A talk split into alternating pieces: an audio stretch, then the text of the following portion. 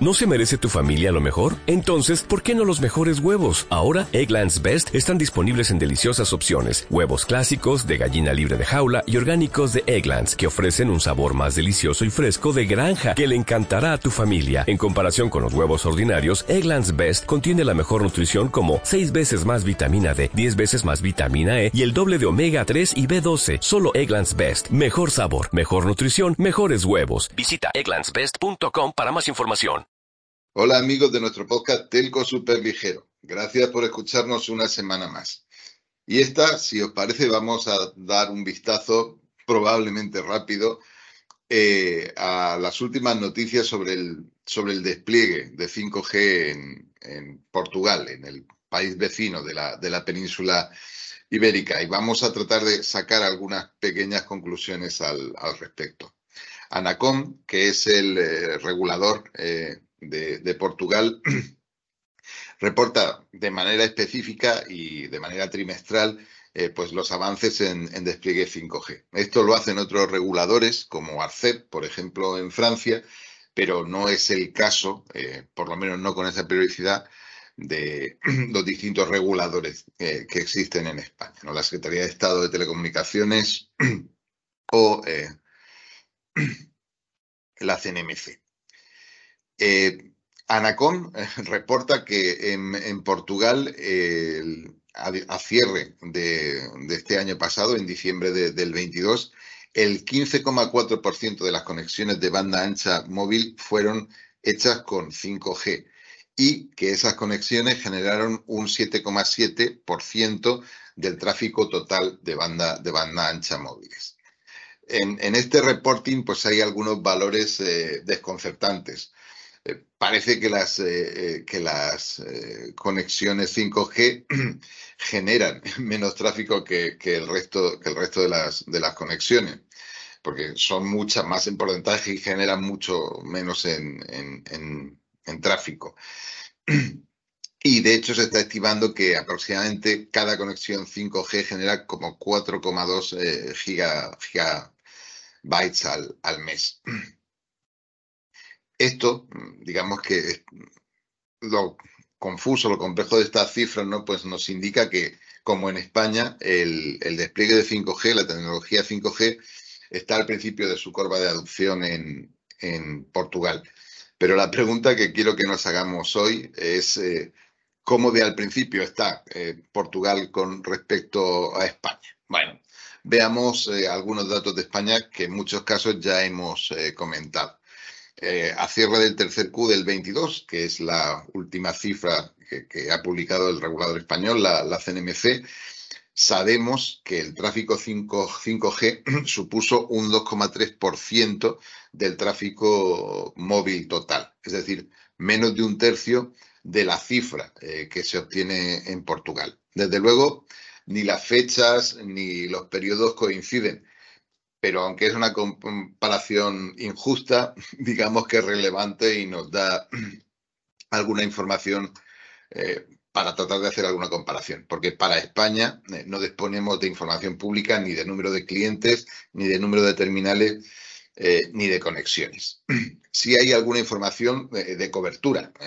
de hecho, la actual secretaria de Estado de Telecomunicaciones e Infraestructuras Digitales, María González Veracruz, eh, indicó esta misma semana en una entrevista a DPL News que la cobertura, eh, sin duda, superaba, la cobertura 5G superaba el 60% poblacional, que probablemente sea un valor que incluya DSS y, que, como ella misma indica en la entrevista, pues no varía mucho del 59% que se declaraba hace un año en el último informe eh, de, cobertura que tenía fecha de cierre junio del, del 21 y que hablaba eh, de una cobertura en bandas específicas de 5G, sin tener en cuenta el DSS, del 33,53% de, de la población.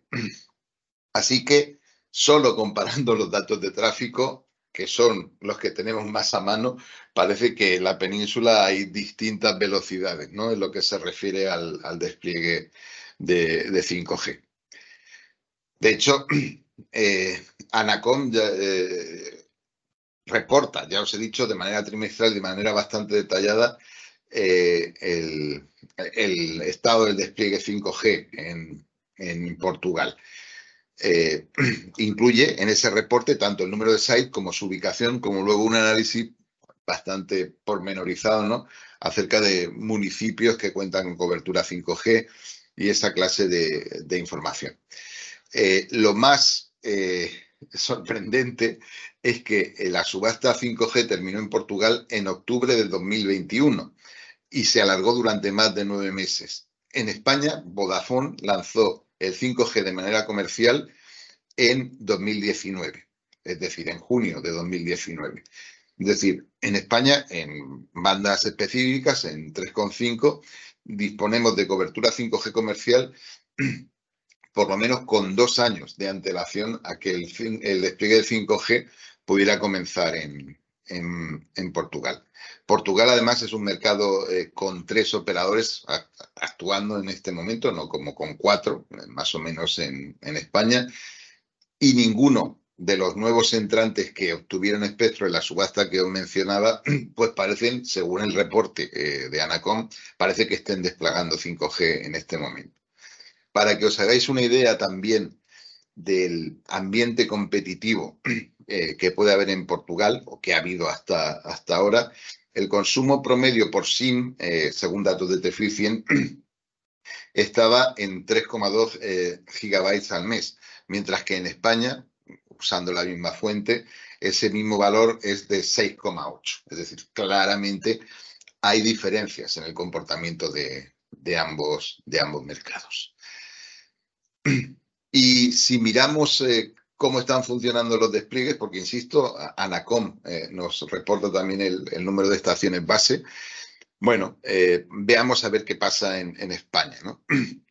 Con datos de febrero de 22, es decir, vistos hoy en, en, antenas móviles, en España hay como 16.292 estaciones base 5G en bandas New Radio, en bandas específicas ONER. Contar estaciones base es siempre bastante complicado, pero bueno, cojamos como buena esa, cifra, 16.292. De esas, 12.142 están en 700 MHz y 4.150 en 3,5 eh, GHz. En España también hay 54.220 estaciones base en 4G. Eh, la misma cifra, las estaciones base 4G eh, de, Portugal son 12.059. Insisto, contar estaciones base es eh, complicado, es mucho mejor contar portadoras, pero bueno, pues son los datos que tenemos y sobre los que podemos tratar de algún tipo, tratar de algún, hacer algún tipo de, comparación. Si tomamos estas cifras y calculamos la densidad, la densidad entendida como eh, número de estaciones base por millón de habitantes, pues tenemos que la densidad de estaciones base de 5G en Portugal es de 423 estaciones base por millón, millón de, habitantes, mientras que en España es de 344. Y si hacemos la misma comparación para nuestra referencia con eh, la densidad de estaciones base 4G, eh, que en ambos países pues ya está el, despliegue completamente maduro, llegamos a una densidad de entorno, en ambos casos, con una diferencia del 2%, de 1.150 estaciones base por eh, millón de habitantes. Efectivamente, si comparamos las densidades en, 5G, pues vemos que España está como un 19% por debajo eh, en lo que se refiere a densidad de, de Portugal, con un despliegue que empezó mm, pues por lo menos dos años y pico eh, después. Así que parece que efectivamente eh, el despliegue en la, en la, península ibérica del 5G se está moviendo a distintas velocidades. ¿no?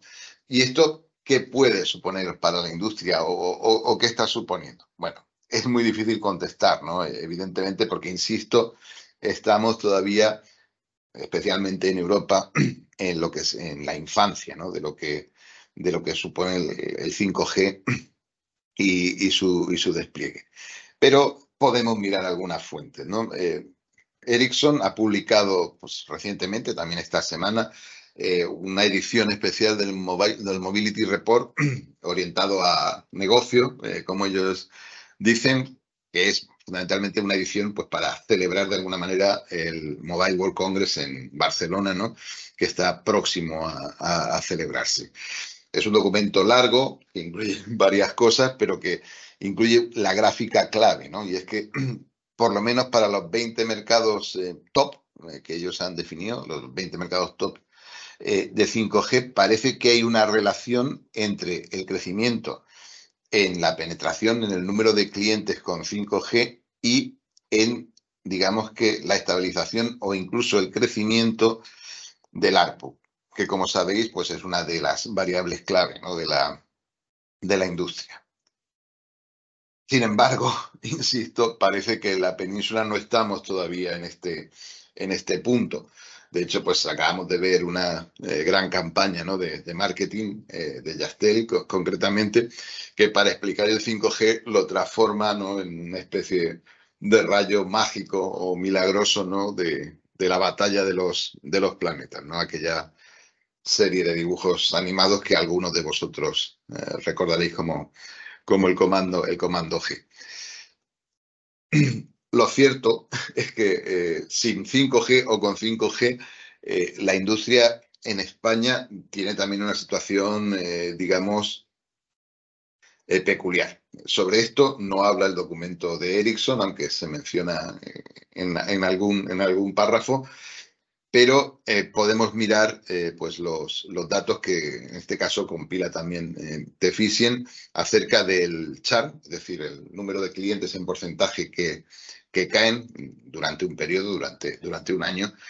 Eh, y bueno, pues España, en este caso Vodafone, si Vodafone fuera representativo de la totalidad del mercado, pues es eh, probablemente de los países que se analizan el que mayor eh, char presenta, porque tenemos la India en una situación muy, muy específica con, con Gio jugando el, partido y con eh, Airtel eh, India también, que juega, digamos que con una regla diferente, y el siguiente con el que se compara, pues es eh, el prepago de, de T-Mobile en Estados Unidos, que como sabéis, el chart de prepago pues es difícil de comparar ¿no? con, el, con el de otros, otras modalidades de servicio.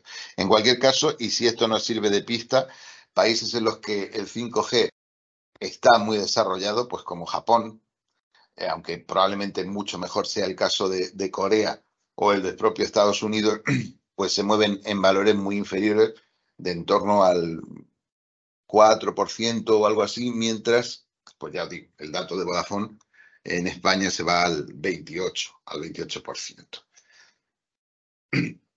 Aquí lo que hay que hacerse, la pregunta que hay que hacerse es, ¿Es el huevo o es la gallina o cómo está funcionando esto? No tenemos eh, un despliegue vigoroso de 5G porque el mercado está en estas condiciones o eh, porque no tenemos un despliegue vigoroso de 5G, el mercado está en estas condiciones. Probablemente sea difícil responder. Y esto esencialmente es todo lo que os quería contar hoy. Si queréis, eh, a manera de resumen, dejaría algunas ideas encima de la mesa, estas, estas cuatro.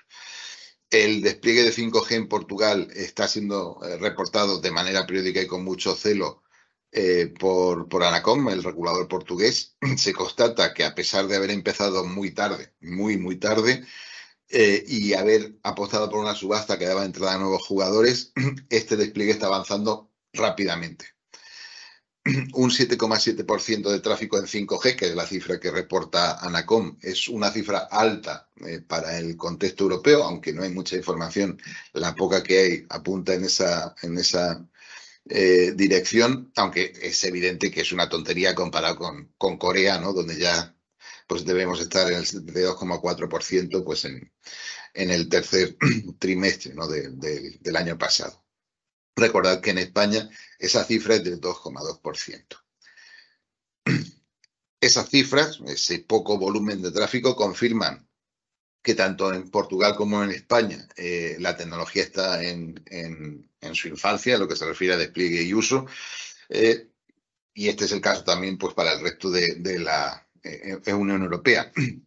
Pero también podemos afirmar, con poca probabilidad de equivocarnos, que el despliegue en Portugal está avanzando eh, de manera más rápida de lo que lo está haciendo en España. De hecho, la densidad de estaciones base en Portugal es 423 por cada millón de habitantes y en España del 343, es decir, un 19%, un 19% menos. Y, insisto, ¿por qué pasa esto? ¿Es por la situación del mercado o es la situación del mercado eh, eh, se, produce porque no desplegamos 5G. Bueno, probablemente haya ahí una disputa de la que podemos hacernos eco otro día. Y esto es todo lo que os quería contar. Gracias por escucharnos. Nos hablamos.